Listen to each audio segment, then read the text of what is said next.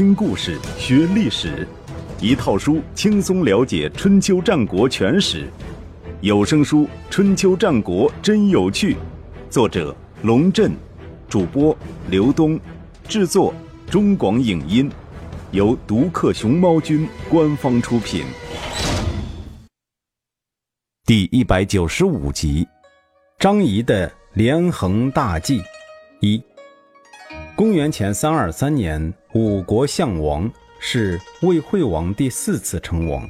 如果我们简单回顾一下他的称王史，便会发现，每一次称王，他和魏国的地位都在下降。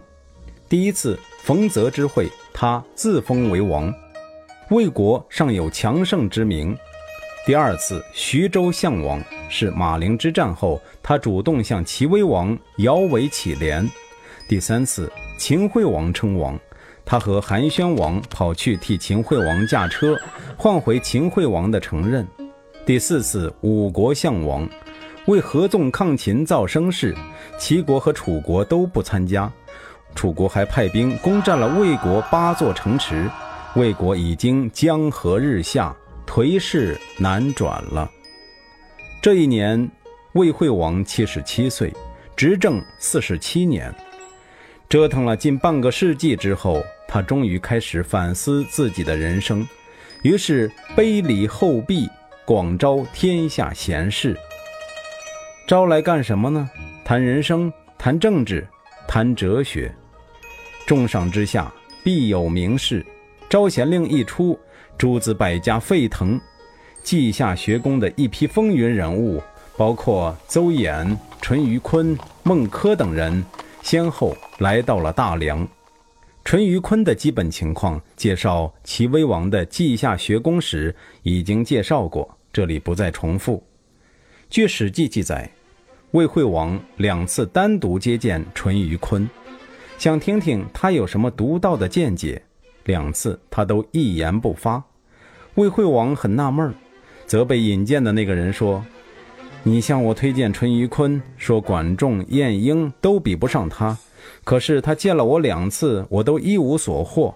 难道是我不配跟他说话吗？那人回去问淳于髡，淳于髡说：“我的确没跟他说话。第一次我见他，他正想着跑马；第二次我见他，他正想着音乐。我还能说什么呢？”那人又将淳于髡的话转告魏惠王。魏惠王大吃一惊，道：“太神了！头一次他来见我之前，有人送我一匹好马，我还没来得及试骑；第二次他来见我，正好有人送我一名歌女，我还没来得及听他唱歌，他就来了。那时我虽然支开旁人接见他，心里却还想着其他事儿，没想到竟然被他看出来了。后来淳于髡第三次见到魏惠王。”两个人谈了三天三夜，丝毫不觉得疲倦。魏惠王想请淳于髡留在魏国当官，却被淳于髡婉言谢绝了。邹衍则是战国时期阴阳家的代表人物，以五德始终说闻名于世，即用金木土水火五行相克相生的理论来解释历史变迁、王朝更替。所谓五行相克相生，金克木，木克土，土克水，水克火，火克金，金生水，水生木，木生火，火生土，土生金。邹衍认为，夏是木德，商是金德，周是火德，金克木，所以商朝取代夏朝；火克金，所以周朝取代商朝。以此类推，可知周朝之后获得天下的必定是水德。事实上，后来秦朝就认为自己是水德。汉朝建立以后，一度认为秦朝不足为道，无德，自己才是水德。但是到了汉武帝时期，又认为秦朝也算是一个朝代，又将水德让给了秦朝，将汉朝定性为土德。这一理论在今天看来十分可笑，在当时及此后的两千多年却十分流行，被视为新王朝建立的合法性依据。据《史记》记载，邹衍到魏国的时候，魏惠王亲自到郊外迎接，奉为上宾。他们之间发生了什么样的谈话，却没有记载。可以肯定的是，邹衍的阴阳学对于解决魏国的实际问题没有起到任何作用。至于孟轲，想必大多数人都不陌生，因为中国传统的儒家哲学在很多时候就被称为孔孟之道，而《三字经》的首句。人之初，性本善，正是出自孟轲。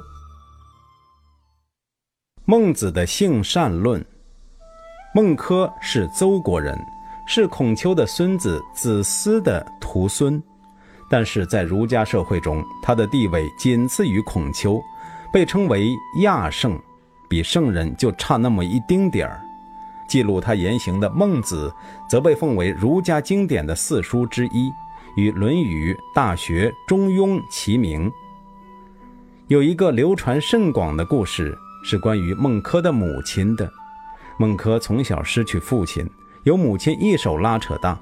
小时候，他们家住在墓地旁边，孟轲就和邻居小孩学着人家跪拜嚎哭的样子，玩起了办丧事的游戏。他母亲一看不对头，赶紧搬家，住到了集市。集市里都是生意人，孟轲很快学会了讨价还价，和小朋友们玩起了做生意的游戏。商人在那个年代地位是很低的，孟轲的母亲不想他长大后成为商人，于是又搬了家，住到了屠宰场旁边。结果孟轲扎起头巾，拿着木刀，跟邻居家小孩比划着杀猪宰羊。他母亲又不干了，第三次搬家。搬到了学宫附近，每个月的初一，地方官员都到学宫来行礼祭祀，互相问候。孟轲从此走上了正道，将那一套繁文缛节学得炉火纯青。他母亲这才满意的说：“我儿子就应该住在这样的地方啊。”于是不再搬家。这就是所谓的孟母三迁的故事。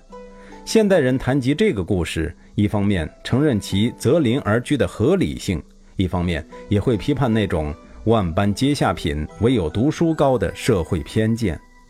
我比较佩服的是，这老太太在两千多年前便认识到了学区房的价值，当真是有先见之明。孟轲最重要的学术思想是性善论，他认为人性本善，就像水往低处流一样。是无需争论的事实，当然，无需争论的事实有时候也会遇到反驳者。这个时候，他便举例说明：假如你看到一个小孩快掉到井里了，肯定会产生惊恐和同情的心理，毫不犹豫地将他拉住。这种心理不是出于功利，完全是出自人的本性，也就是不忍人之心，或者叫恻隐之心。恻隐之外，还有羞耻、辞让、是非之心，合称四端，都是人与生俱来的品德。一个人如果不知羞耻，不是本性不良，而是因为舍弃了本性。因此，人生的修养很简单，就是要把本性找回来。换句话说，不要迷失自我。据《史记》记载，魏惠王听说孟轲是当代大儒。态度十分恭敬，见面便很谦虚地问道：“寡人无才无德，打仗总是失败，大子被俘，上将战死，国内空虚，实在是愧对祖先社稷。先生，您不远千里，屈尊来到魏国，将给魏国带来什么利益呢？您为什么一定要说利益？”孟轲毫不客气地回答。如果您都总想着利益，您的卿大夫也会想着利益，你的平民百姓也会想着利益，这样上上下下都只顾利益，国家就危险了。作为国君，您只要想着仁义就可以了，说什么利益呀？魏惠王听了，面红耳赤，无言以对。第二次见面的时候，魏惠王又问孟轲。寡人对于百姓其实还蛮不错的，河内有饥荒，我就把那里的百姓迁到河东，用河东的粮食赈济灾民；河东有饥荒，也是采取这样的措施。别的国家的国君恐怕没有像我这样用心的吧？可是别国的百姓不见减少，魏国的百姓不见增加，这是为什么呢？孟轲说：“大王喜欢战争，就让我用战争打个比喻吧。东风吹，战鼓擂，双方的兵器刚一接触，有的士兵就脱掉盔甲，转身逃跑；有的跑了一百步才停下，有的跑了五十步就停下了。那些跑了五十步的笑跑了一百步的是胆小鬼，您觉得可以吗？”魏惠王说：“五十步也是逃，凭什么嘲笑一百步呢？”后人将“五十步笑百步”作为一句成语，即出于此。孟轲于是拱拱手说：“恭喜您答对了。您既然懂得这个道理，就不应该奢望魏国的百姓比别国多。”孟轲告诉魏惠王：“一个国家如果兵役、徭役没有多到妨害农业生产，粮食就会吃不完。”如果人们不用细密的渔网到池塘湖泊去捕捞，鱼鳖就会捞不光；如果按照季节入山砍伐树木，木材就会用不尽。有吃不完的粮食，捞不完的鱼鳖，砍不尽的树木，老百姓也就没什么不满意的了。这就是所谓王道的开端。这其实也是孟轲的性善论在政治学上的体现。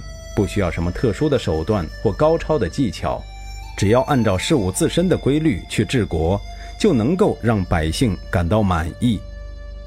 孟轲接着说：“分给每家每户五亩宅基地，屋前屋后种植桑树，五十岁以上的人就都可以穿上丝绸了。鼓励大伙饲养家禽家畜，七十岁以上的老人就可以吃肉了。”每家都有百亩耕田，官府别有事没事去找麻烦，就不会有人挨饿了。做好这些事，再认真办好学校，用孝顺父母、尊敬兄长的道理教育老百姓，也就不会出现老人流离失所的现象了。简而言之，让百姓们安居乐业，别折腾，便是王道乐土。说到这里，孟轲话锋一转，可现在的魏国呢？富国人家的猪狗吃到了百姓的粮食，却不加以约束；路上有饿死的人，却不开仓放粮。当权者还说这不是我的罪过，而是由于天灾导致年成不好。您听听，这样的说法和那些拿刀杀了人却说这不是我杀的，是刀杀的，有什么区别？我实话告诉您，河东闹饥荒，河内闹饥荒都不是天灾，而是人祸。作为一国之君，您什么时候学会不推卸责任，天下的百姓就会扶老携幼投奔魏国了。孟轲的意思很明白，身为国家领导，就是要担当责任。出现问题了，首先要在自己身上找原因，别东拉西扯，一会儿说天灾，一会儿说恶邻威胁，更不要把灾难当作成绩，一个劲儿往自己脸上贴金。魏惠王还不错。被孟轲戳中了软肋，也不生气，反倒是很高兴地说：“请您不吝赐教。”孟轲于是问道：“用棍子和用刀子杀人有什么区别吗？”魏惠王说：“没有。”孟轲又问：“那么用刀杀人和用政治手段害死人有什么区别吗？”魏惠王说：“也没有，都是杀人。”那么恕我直言，您的厨房里有肥肉。马厩里有好马，百姓却有菜色，郊野随处可见饿死的人。您这是带着野兽在吃人呢？野兽互相残杀，人尚且感到厌恶，而您身为民之父母，手握生杀大权，还要做那些吃人的事，难道就不觉得内疚吗？人是这世上最宝贵之物。孔子说：“始作俑者，其无后乎？”因为俑的形象。酷似真人，所以用来殉葬都觉得是极大的罪恶。您怎么能够让百姓活活的饿死呢？后人认为孟轲这段话包含了强烈的人本主义思想。魏惠王听了，沉默了良久，不敢回应，只能转移话题说：“想当年，魏国是天下最强的国家，可现在呢？东败于齐国，大子被俘。”西边丧失河西之地七百余里，割让给了秦国，南边又被楚国侵略，失掉八座城池。我为此感到十分羞耻，希望为死难的将士报仇雪恨。您说我该怎么办才好？孟轲却不上他的当，继续紧扣主题。即便是方圆百里的国家，也可以推行王道。您如果对百姓施行仁政，减少赋税，减轻刑罚，加强农业生产，提倡尊老爱幼，那么即便是拿着木棒，也能跟全副武装的秦楚军队相抗衡，使仁政者无敌于天下。请您不要再犹豫。经过多次交谈后，魏惠王对孟轲越发尊重了。与邹衍的阴阳学相比，孟轲的理论简单易懂，很接地气；与淳于髡的诙谐幽默相比，孟轲更善于用简单的比喻说明大问题，而且举一反三，发人深省。有一天，魏惠王请孟轲到梁右游玩，梁右在大梁西北城郊。是历代魏军游乐的王家园林。魏惠王看着林中的麋鹿和天空飞过的鸿雁，突然问道：“古代的贤君也喜欢这些吧？”孟轲说：“喜欢，但是不会把这些娱乐看得很重要。而昏君即使修建了这些园子，也从中得不到乐趣。为什么这样说？”当年周文王要修园子，老百姓都踊跃参与，而且将修好的楼台称为灵台，池塘称为灵沼，很高兴看到那里养着麋鹿、鱼鳖。为什么？因为周文王总是与民同乐，大伙都希望他高兴。而夏桀呢，虽然把自己比作太阳，老百姓却恨不得与他同归于尽。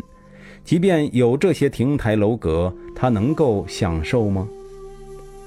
在孟轲的政治哲学中，同乐是一个很重要的概念。对于这个纷纷乱乱的世界，他总是保持着一种超然的乐观态度，撑起了先秦儒家理想主义的一翼。他在魏国待了不到一年的时间便离开了，具体原因不详。但是据本人推测，孟轲的离去也许与魏国政局的变化有关。因为公元前三二二年，张仪来到了魏国。